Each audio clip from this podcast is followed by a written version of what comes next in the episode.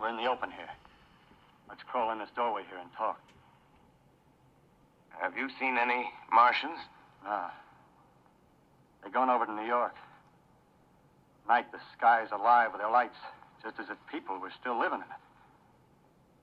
By daylight, you can't see them.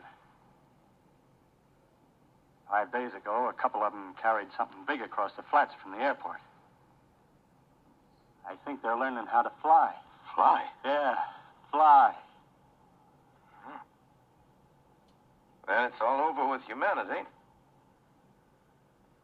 Stranger, there's still you and I. Two of us left. Yeah. They got themselves in solid. They wrecked the greatest country in the world. Those green stars, they're probably falling somewhere every night. They've only lost one machine. There isn't anything to do. We're done. We're licked.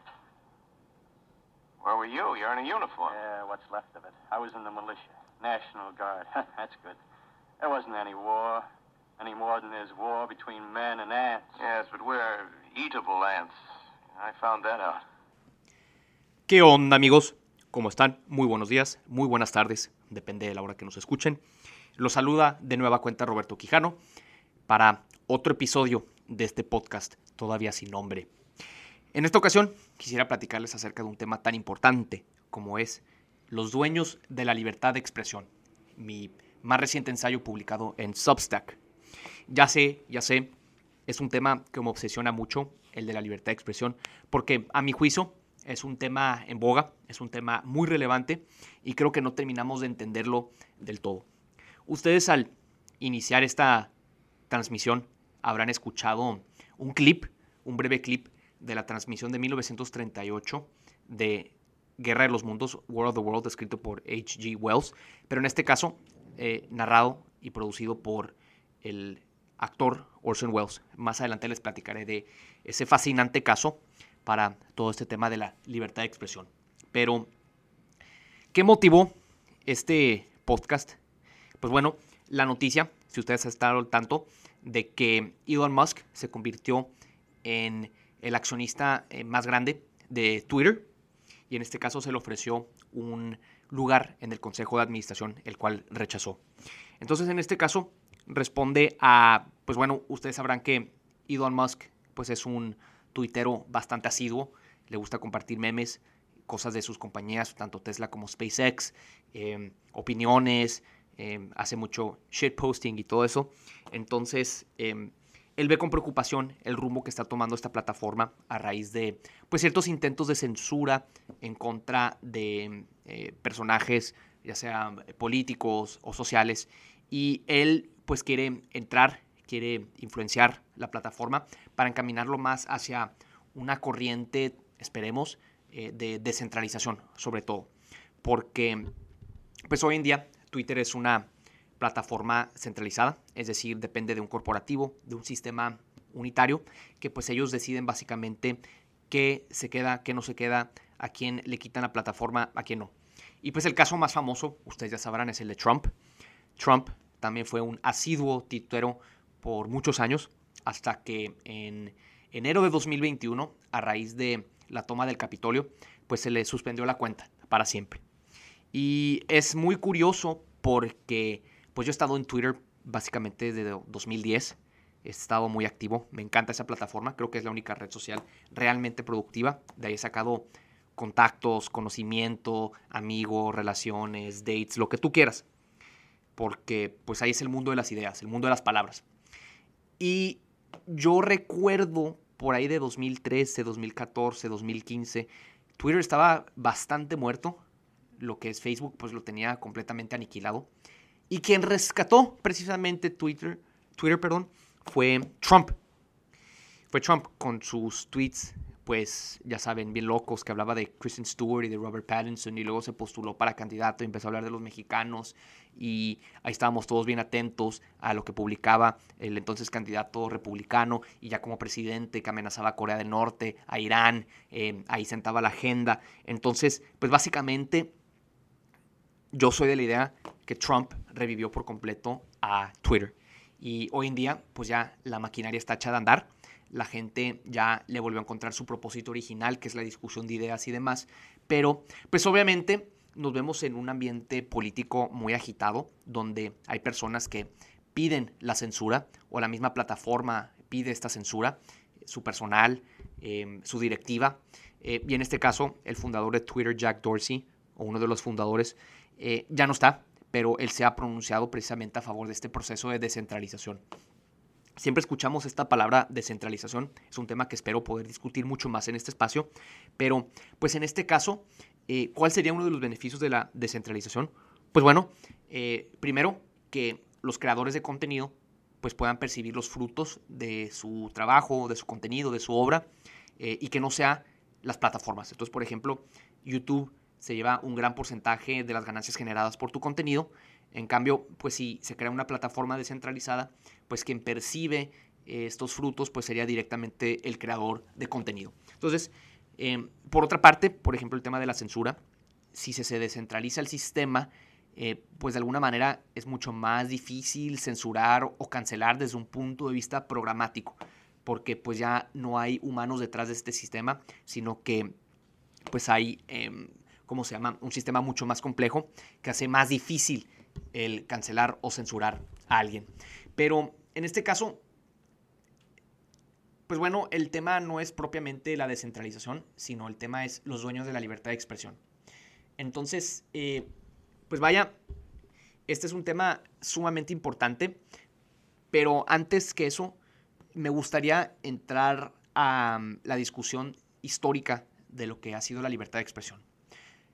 Ok, obviamente nosotros hoy tenemos medios de comunicación muy sofisticados, tenemos el Internet, tenemos las redes sociales, tenemos la radio, la televisión, que pues digo, nos ayudan a efectuar una comunicación inmediata eh, nos podemos enterar de lo que ocurre en Ucrania en instantes.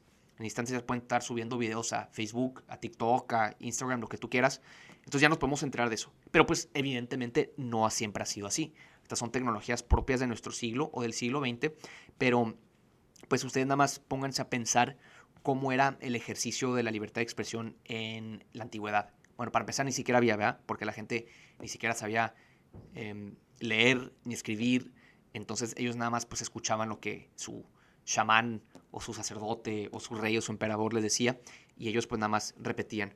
Pero pues obviamente esto cambió, por ejemplo, no sé, ustedes pónganse a pensar en la antigüedad, en Egipto, cuando surgen los papiros. Los papiros pues es este precursor del papel donde pues se escribían los libros en la antigüedad, los tratados de filosofía, de matemáticas de pues, los antiguos egipcios.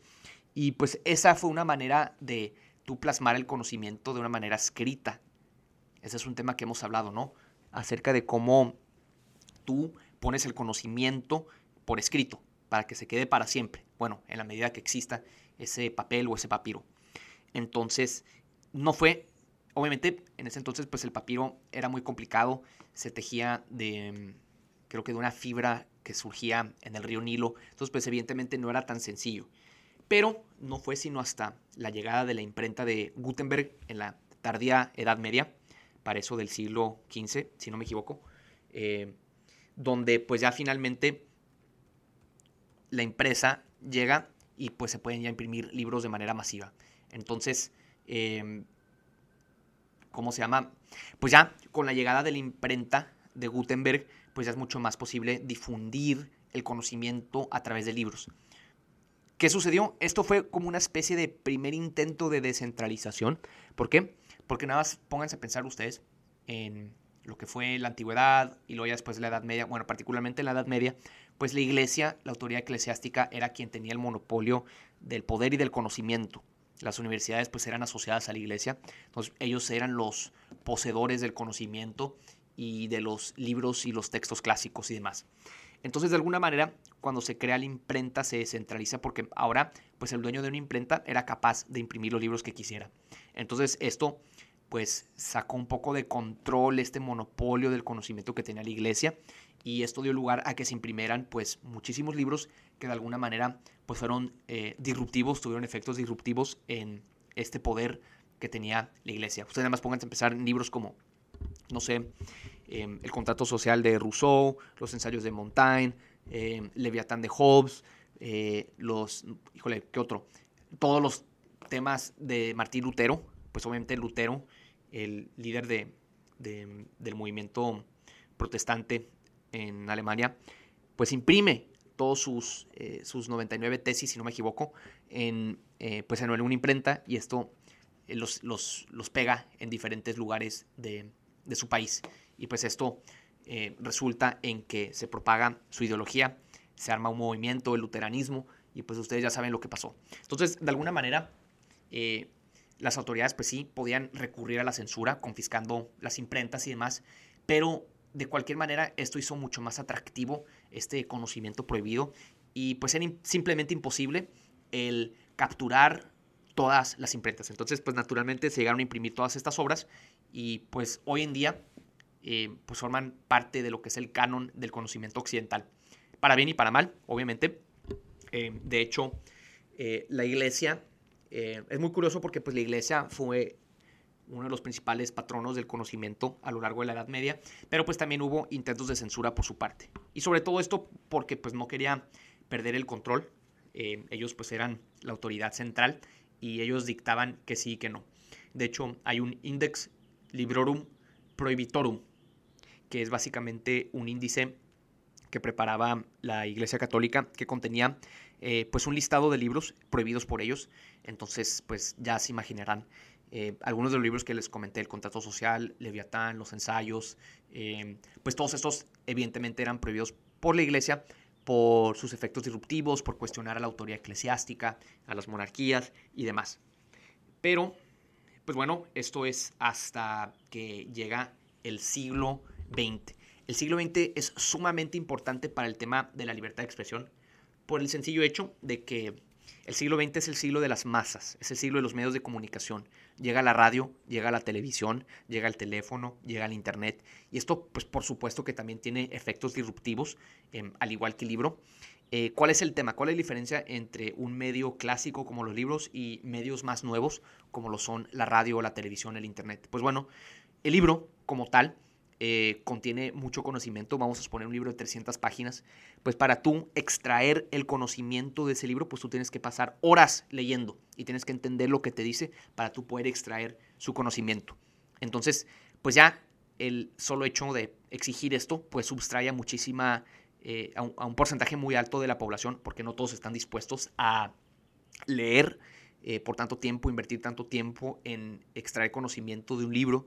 Entonces, pues digámoslos que, digamos que el libro hoy en día es un medio de comunicación inofensivo, entre comillas, porque pues todavía persisten libros que mueven masas. Ustedes nada más pónganse a pensar en el poder del Corán, en el poder de la Biblia. No se diga, pues digo, libros que siguen siendo muy populares entre la gente. Eh, y obviamente yo los exhorto a que lean muchísimo. Creo que si algo me ha ayudado en la vida eh, a pensar, a ser como soy, es que leo mucho, leo mucho novelas, leo mucho historia, biografías, ensayos, eh, leo de todo, con el objetivo de que pues, yo pueda ir formando mi propio criterio, mi pensamiento, eh, pero pues estoy de acuerdo que es un medio mucho más exigente. En cambio, tenemos la radio, la televisión, el internet, y estos medios pues son pasivos en el sentido que eh, implican consumo. Es mucho más sencillo ver televisión, ver YouTube, escuchar un podcast, escuchar la radio, que leer. Entonces, de alguna manera, esto es mucho más atractivo o un porcentaje más alto de la población consume que lo que lee. Entonces, pues hoy en día son los medios predominantes. Es muy curioso porque incluso vemos ya como medios como la televisión empiezan a decaer frente a el internet, frente a computadoras, tablets, celulares y porque están a nuestro alcance. Usted nada más vean, vayan a, vean el transporte público, vayan a un restaurante y la gente está pegada a su celular consumiendo información, viendo Instagram, viendo Twitter, viendo YouTube, viendo TikTok, lo que tú quieras. Entonces, pues esto abre la posibilidad de tener muchísimo poder. ¿Por qué? Pues porque detrás de todas estas plataformas hay dueños. Entonces, ya entrando al tema de discusión. Em, en Estados Unidos en particular, hay una larga tradición de que multimillonarios son dueños de algún medio de comunicación. Entonces, si ustedes no conocen la historia de, por ejemplo, este de Hearst Communications, que tiene esta casa por ahí, por San Francisco, la, alberca de Neptuno y todo eso, Pero en este caso, eh, William Randolph Hearst fue quizá uno de los primeros uh, moguls de comunicación de Estados Unidos, dueño de muchísimos medios, controlaba periódicos, canales de televisión, canales de radio. Eh, luego, por ejemplo, tenemos a Jeff Bezos con el Washington Post o Mike Bloomberg con Bloomberg News. Entonces, en este caso, la noticia de que Elon Musk pues, va a incursionar en la plataforma de Twitter, pues realmente no es algo novedoso. De hecho, incluso es como el siguiente paso porque pues ya comprar un periódico, ¿qué tanta influencia puede tener un periódico hoy en día? Todavía mucha, pero realmente la influencia y el poder y la relevancia están en las redes sociales. Entonces el hecho de que alguien tan influyente y tan importante y brillante como Elon Musk decida incursionar en Twitter, pues esto habla de que pues ya eh, estamos evolucionando, que los medios de comunicación están dando el siguiente paso. Y en este caso, pues él tiene sus planes. Em, a él le gusta todo el tema de la descentralización, entonces, pues puede que Twitter se encamine hacia lo que él vislumbra para esta plataforma, obviamente también de acuerdo a sus intereses, porque pues no es ninguna santa paloma, también tiene ahí él sus motivos para estar, porque esto lo ha hecho un icono cultural y demás. Pero se me hace muy curioso, le recomiendo un libro que se llama em, From Third World to First, de Lee Kuan Yew. Lee Kuan Yew fue el fundador y presidente de Singapur. Creo que ya les he hablado aquí de él en este podcast, pero se me hace muy interesante porque fue muy duro, muy, muy duro, em, autoritario. Logró sus fines. Hoy Singapur es uno de los países más desarrollados del mundo, pero pues sí, bastante severo contra la prensa, contra sus críticos. Em, y para él el tema de la libertad de expresión es algo discutible, en el sentido de que él dice que la concepción de libertad de expresión en un lugar como Singapur y en un lugar como Estados Unidos es diferente. Él, por ejemplo, dice que de origen está mal diseñado el sistema de libertad de expresión en Estados Unidos, particularmente la prensa y medios de comunicación, por el hecho de lo que acabo de comentar, que detrás de estos medios, detrás de CNN, de Fox, de Twitter, de Washington Post, de New York Times, hay personas con intereses. Si me explico, no son totalmente imparciales, no son objetivos, sino que ellos al controlar estas plataformas, estos medios de comunicación, pues buscan empujar un cierto mensaje.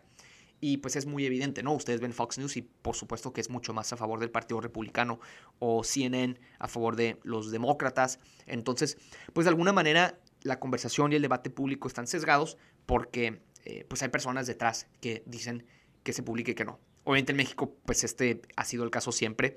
Em, en este caso, en México pues por ejemplo Televisa siempre ha sido un eh, medio de comunicación aliado con el partido en el poder, con el mejor postor. Entonces, cuando estaba el PAN, con el PAN, cuando estaba con el PRI, con el PRI, eh, y ahorita con Morena, pues obviamente. Entonces, eh, y en México, pues estos controles de medios de comunicación, pues siempre ha sido sí, ¿no?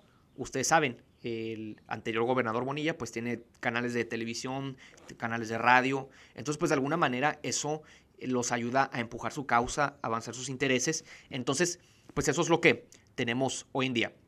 Em, y obviamente el tú controlar un medio de comunicación te da muchísimo poder. Les comentaba que al inicio de esta transmisión ustedes escucharon un clip de lo que fue la, em, el broadcast, la transmisión de World of the Worlds de H.G. Wells, pero en este caso fue el 30 de octubre de 1938 cuando Orson Welles, el, si usted lo conoce, es el actor y director de la película Citizen Kane, que también se la súper recomiendo, que en este caso él estaba narrando esta novela. Y me imagino que muchos de ustedes conocen World of the Worlds, pero em, en este caso fue una narración muy realista que pues personas por todos Estados Unidos empezaron a escuchar y se la empezaron a creer.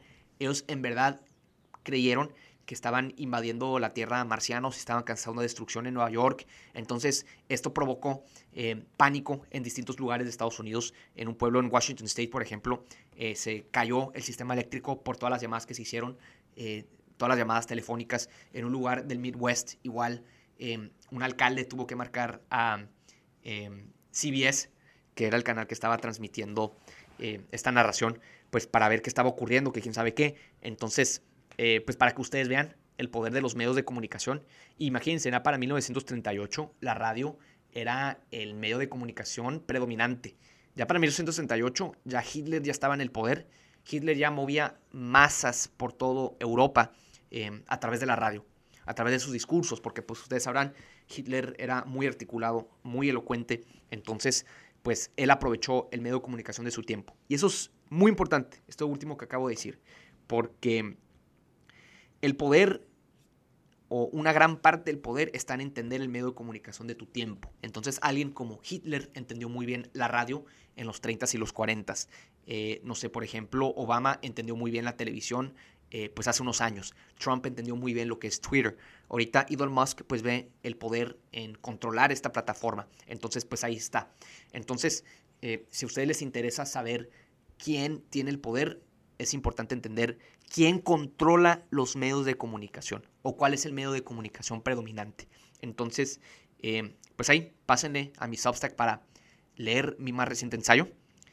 voy a intentar que estos podcasts sean breves, este ya duró 18 minutos, perdón, casi 20, pero los voy a mantener de este eh, tiempo para que pues ustedes los escuchen completo, porque los hago podcast de dos horas, no los escuchan.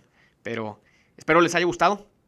Ahí estamos en contacto. Muchísimas gracias por escucharnos y nos vemos en la próxima.